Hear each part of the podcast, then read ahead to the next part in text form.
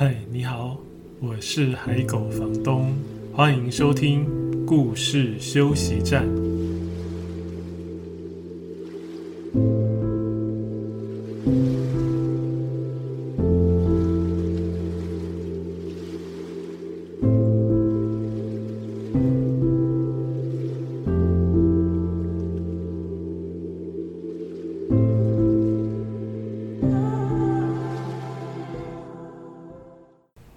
现在收听的是故事休息站 Podcast 节目的第十八集。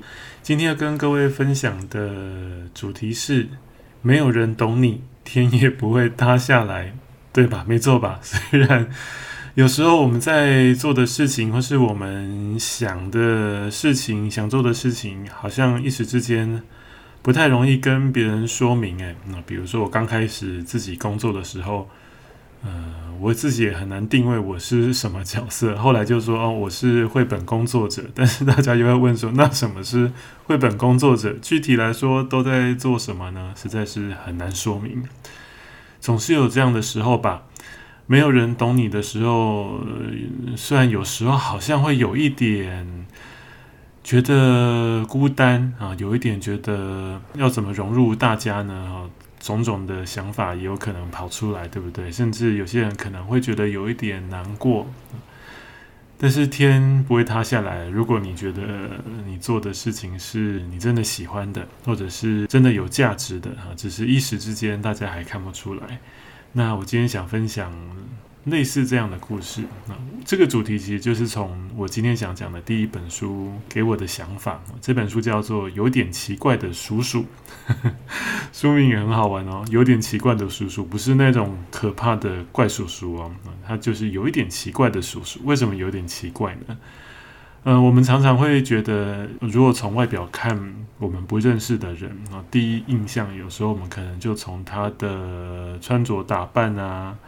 他的外表啊，他说话的口气啊，他的表情啊等等，去想象这个人大概是怎么样，对不对？那有些人呢，可能打扮跟一般人，我们觉得一般人啊的那个样子不太一样。比如说，上班族好像大概会有上班族的样子。那也许有些人会觉得老师会有老师的某种样子，或者是气质。那这个这本书的这个叔叔呢，他是一个一般的上班族啊，所以你看封面呢，他就是在搭电车、搭捷运。这个画家、这个作者叫陈修金，是韩国人，这是他的第一本书。那你看封面的这个叔叔，他是正面，那看起来就跟一般上班族没有两样啊，就是穿着衬衫，然后打个领带。穿个格子长裤、皮鞋，提个公事包，然后戴着眼镜，然后站得直直的，在搭电车、搭捷运。可是后面的人看着他啊，从背面看过去，看着这个人啊，有些人眼睛真的很大，说：“哦，哇哦！” 然后有小孩在笑，然后有老太太说：“哦，我的天！”然后有其他人虽然没有说话，可是看起来都很惊讶的样子啊，甚至是。在捷运上看报纸的人，还偷偷从报纸上方，呃，用眼睛偷偷瞄他。所以这个看起来正面看起来很正常的上班族的男士，到底有什么奇怪的呢？然后这个有点奇怪的叔叔，这个主角，我觉得他很有趣，就是。他没有在管别人的眼光的，因为他觉得他做的事情是有意义的。但是作为读者，我在看这本书的时候，一开始也不知道为什么他觉得他他做这件事情感觉好像很理所当然，不需要去在意别人的眼光。那我大概简单的说一下这个故事。那这本书大家还是要自己去找来看哦，因为呃里面有几张图真的真的非常好笑，那个是在文字里读不出来的。啊，这个叫有点奇怪的叔叔。这个主角，这个叔叔叫多情。不过我没有看过原文，我我也不懂韩文，所以我不知道翻译是是真的，他本来的名字就叫多情吗？哈，就是很多感情的那个多情。多情叔叔，多情叔叔今年三十岁，他在制造剪刀的公司上班。叔叔的身高普通，长相也普通，他身上的衣服很普通，脚上的鞋子也很普通。多情叔叔只有一个地方很特别，那就是他的头发好长好长。所以这个时候你应该就知道，我刚才讲封面，我们正面看到他就是什么都很普通，对不对？看起来就是一个普通的上班族。可是这一页刚刚讲他的头发好长好长的时候，画家就把他画让读者看到他的背面，因为他转过身去整理仓库的剪刀。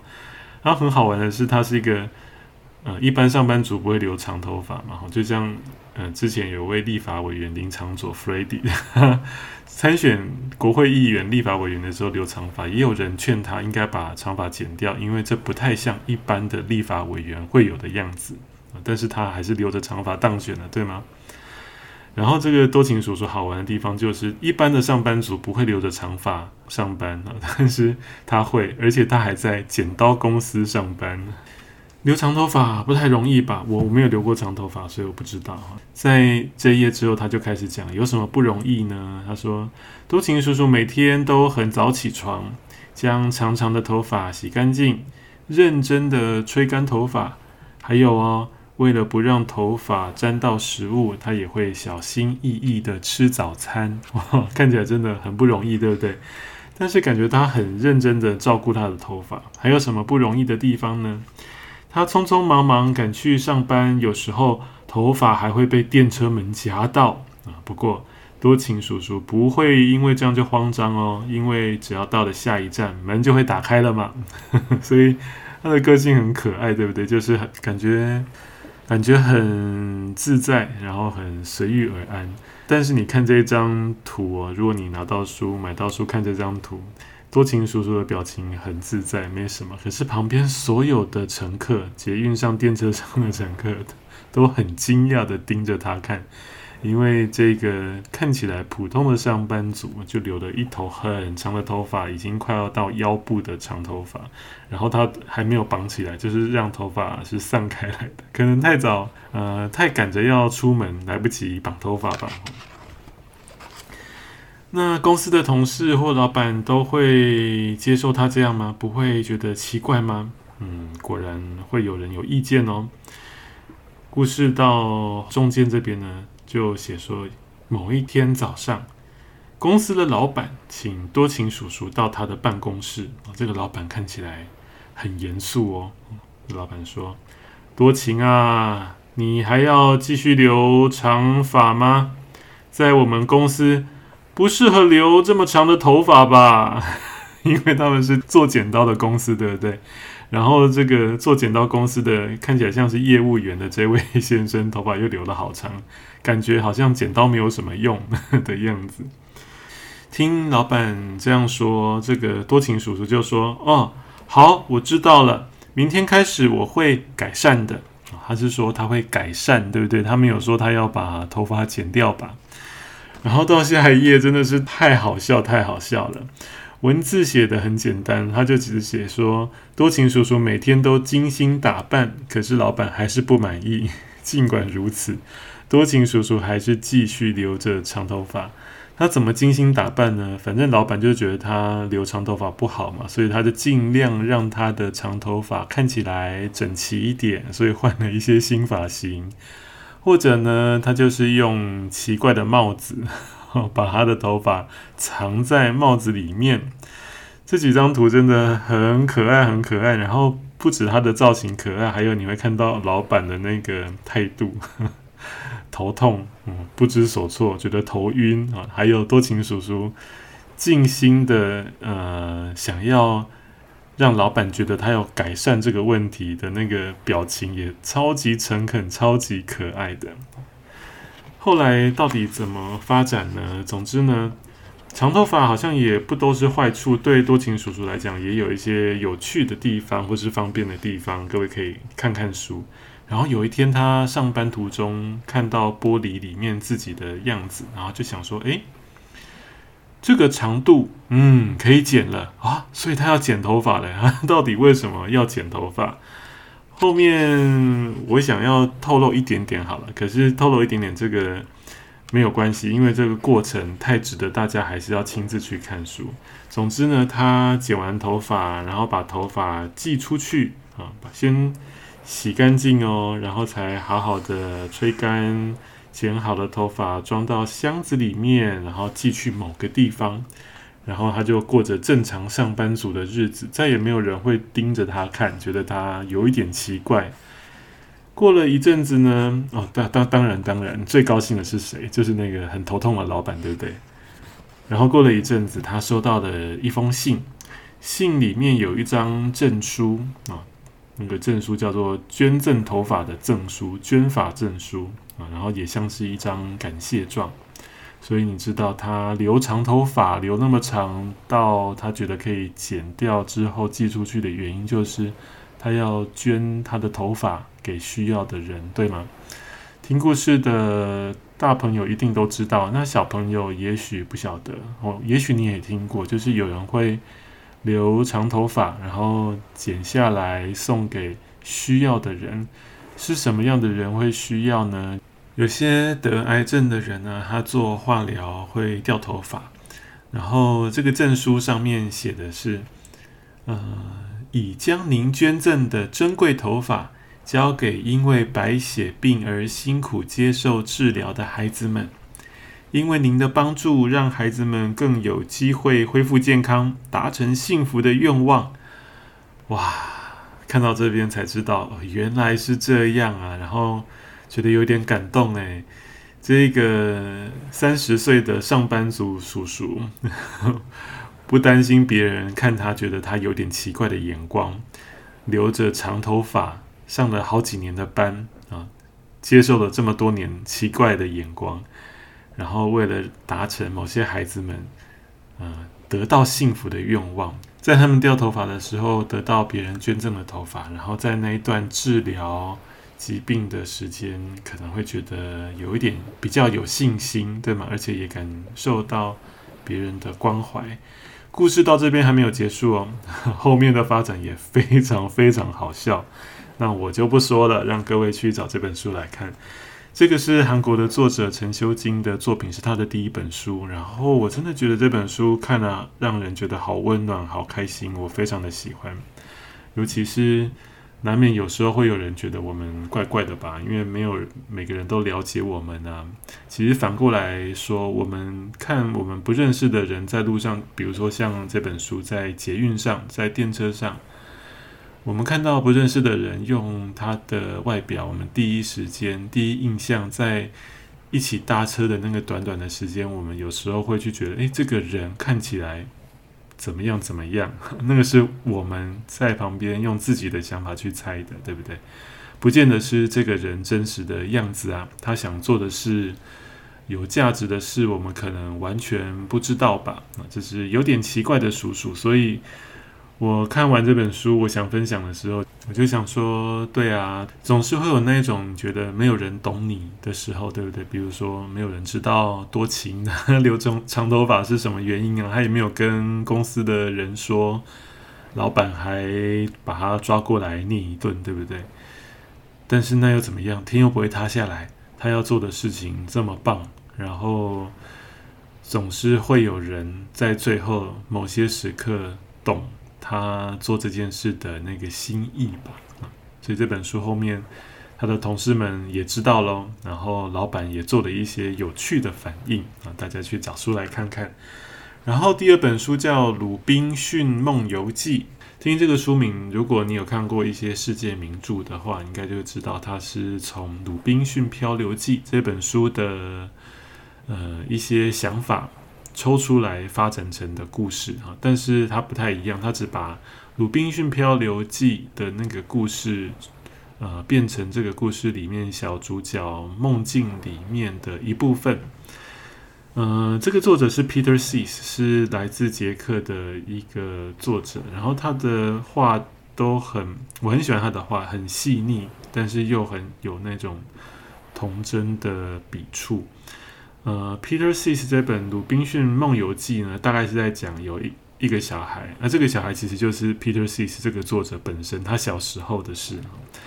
他小时候呢，有一群好朋友，他们都喜欢海盗的故事，所以万圣节到了，刚好最近也是，对不对？万圣节到的时候呢，他们就想说，那他们一定要打扮成海盗，可是这个小男生的妈妈就跟他说：“诶，你不是很喜欢读《鲁滨逊漂流记》吗？你不是很喜欢那个故事吗？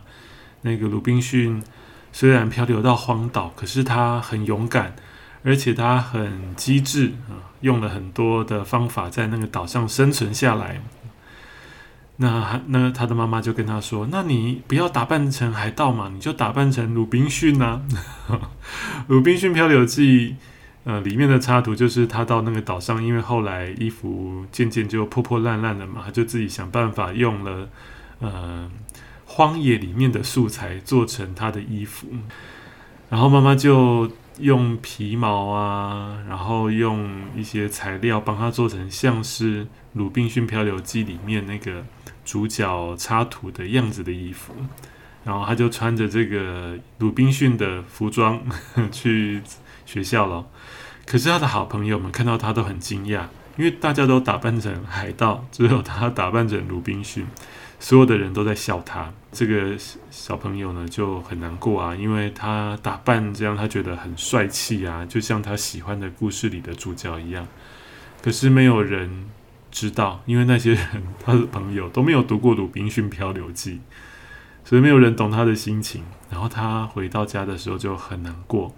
那一天呢，难过到还生病，还发烧，然后睡觉的时候做梦，做了一个梦呢，就梦见他像鲁滨逊一样搭着船出海了哦，越飘越远，越飘越远，感觉就好像心理状态是想要脱离那一个被人嘲笑、不了解的那个当下吧，感觉像是这样，所以他就在梦里飘得很远，飘到荒岛上。然后到荒岛上的他，就好像《鲁滨逊漂流记》故事里的那个主角一样，展开了一段很丰富的冒险的，为了生存的生活。然后他也在岛上生活得很好喽，在梦里的那个岛上了哈。然后有趣的是，他在梦里的岛上，他也会常常拿着望远镜啊，注意有没有海盗入侵他的小岛。这个感觉跟他现实生活的那个经验很像，对不对？因为他就是被打扮成海盗的朋友嘲笑啊，所以感觉那个海盗是会让他受伤的。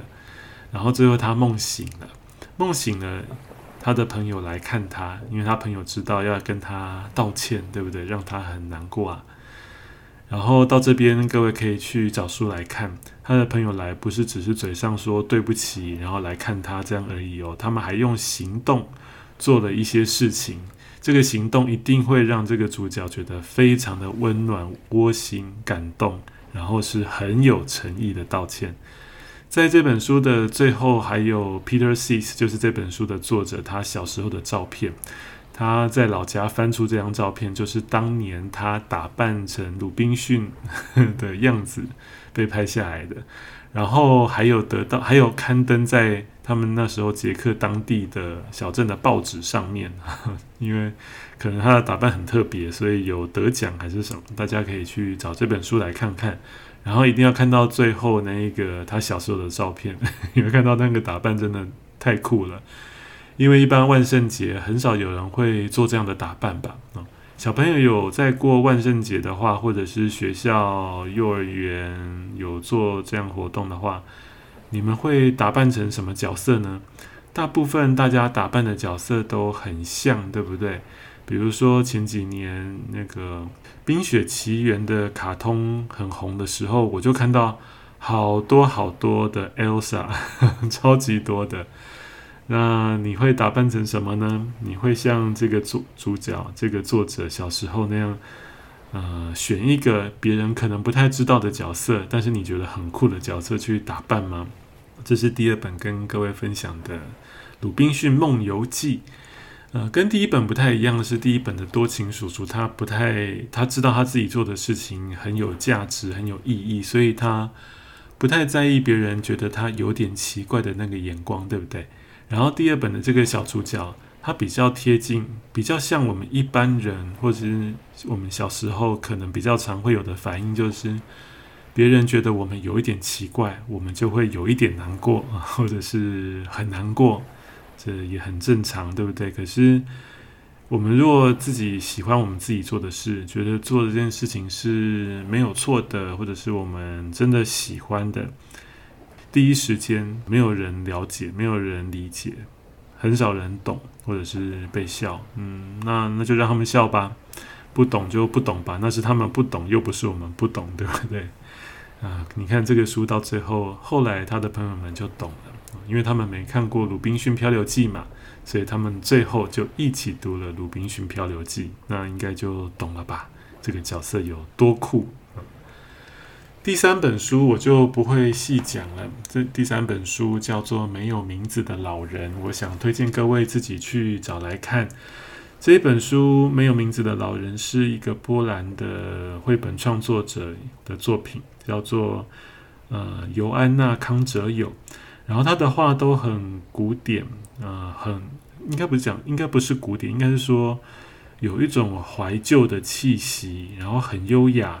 虽然我不会讲这本书的内容，没有名字的老人这本书的内容，但是不代表我比较不喜欢它，我非常喜欢它，只是我怕讲下去时间会太长。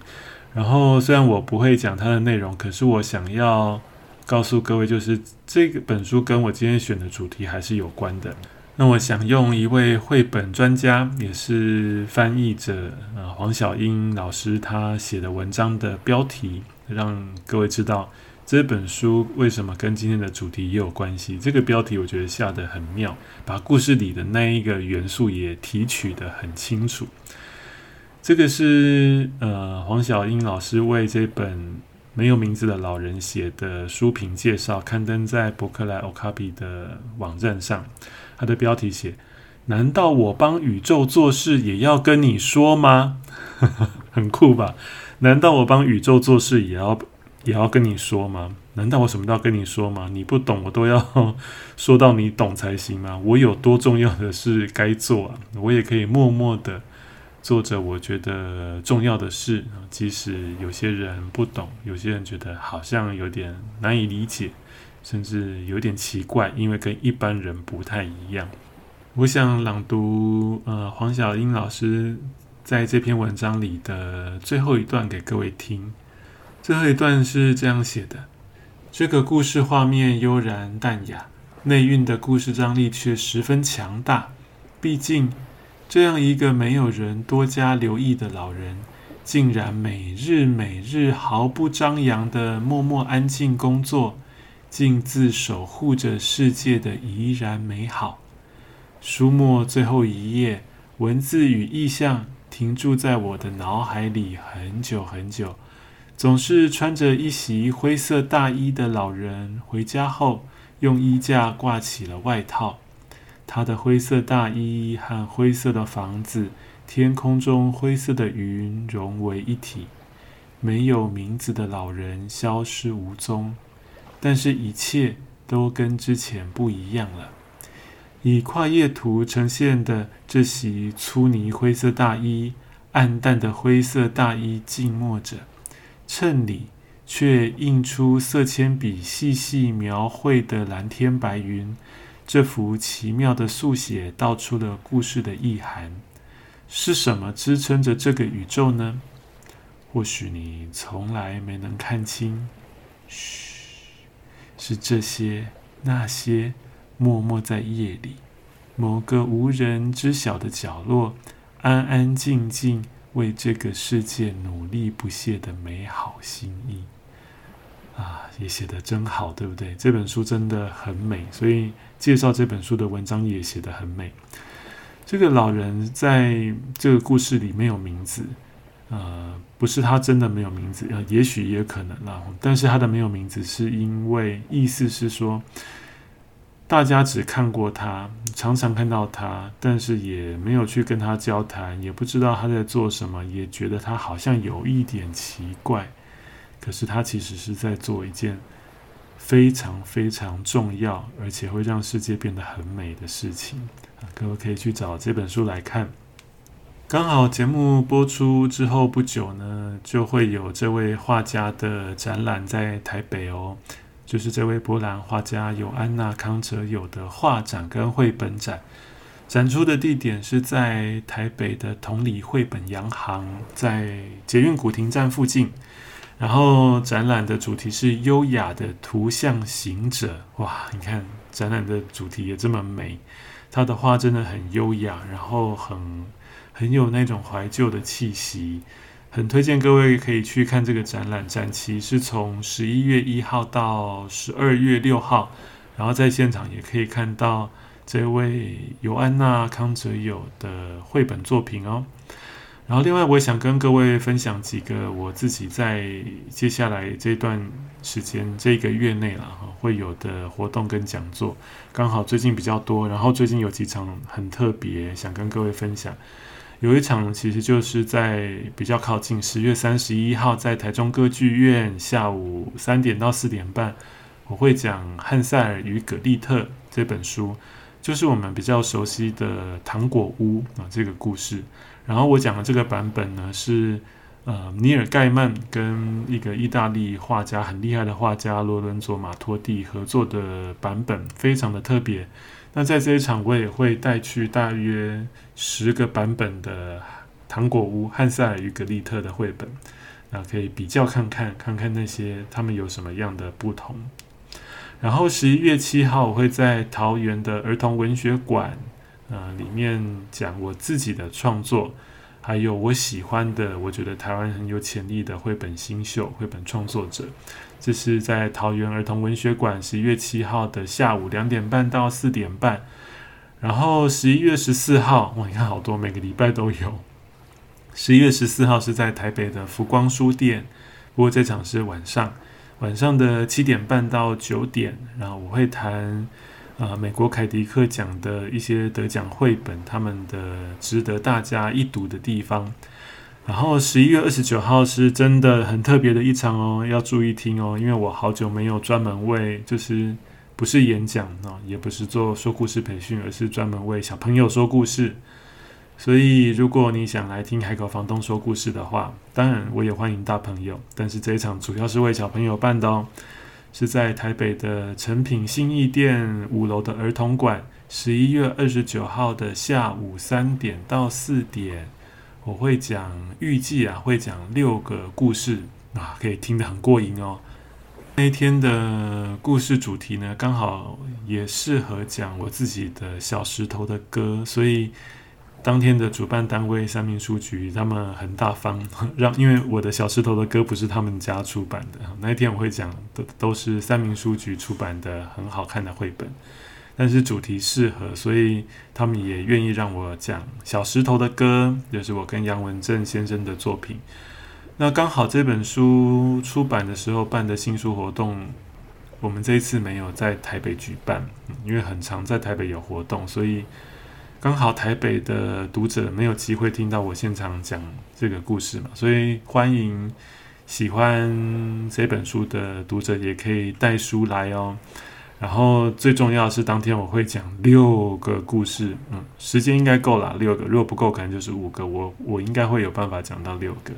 所以十一月二十九号下午三点到四点，台北的诚品新义店五楼儿童馆，期待小朋友可以来。然后当然大朋友想来听故事也欢迎。好，这是今天跟各位分享的，没有人懂你，天也不会塌下来。有三个故事。希望各位一定要去找书或者是买书来看哦。如果你喜欢今天的节目，记得分享给你觉得可能也会有兴趣的朋友。那有任何建议或者是想要跟我说的话，也都可以在脸书社团上面留言告诉我哦。如果你一直有在收听这个节目，我相信你已经听这一段听到觉得快要可以背下来了。好，总之请先记得加入这个脸书社团。社团的名字是海狗房东的故事休息站。另外，也欢迎追踪我的脸书跟 Instagram，只要你输入“海狗房东”就可以找得到。在这些版面上，我会另外推荐分享更多好听的故事，还有绘本作品。在这一集的故事休息站节目里面，你有得到一点点休息的感觉吗？谢谢你今天的收听。我们下一集再见。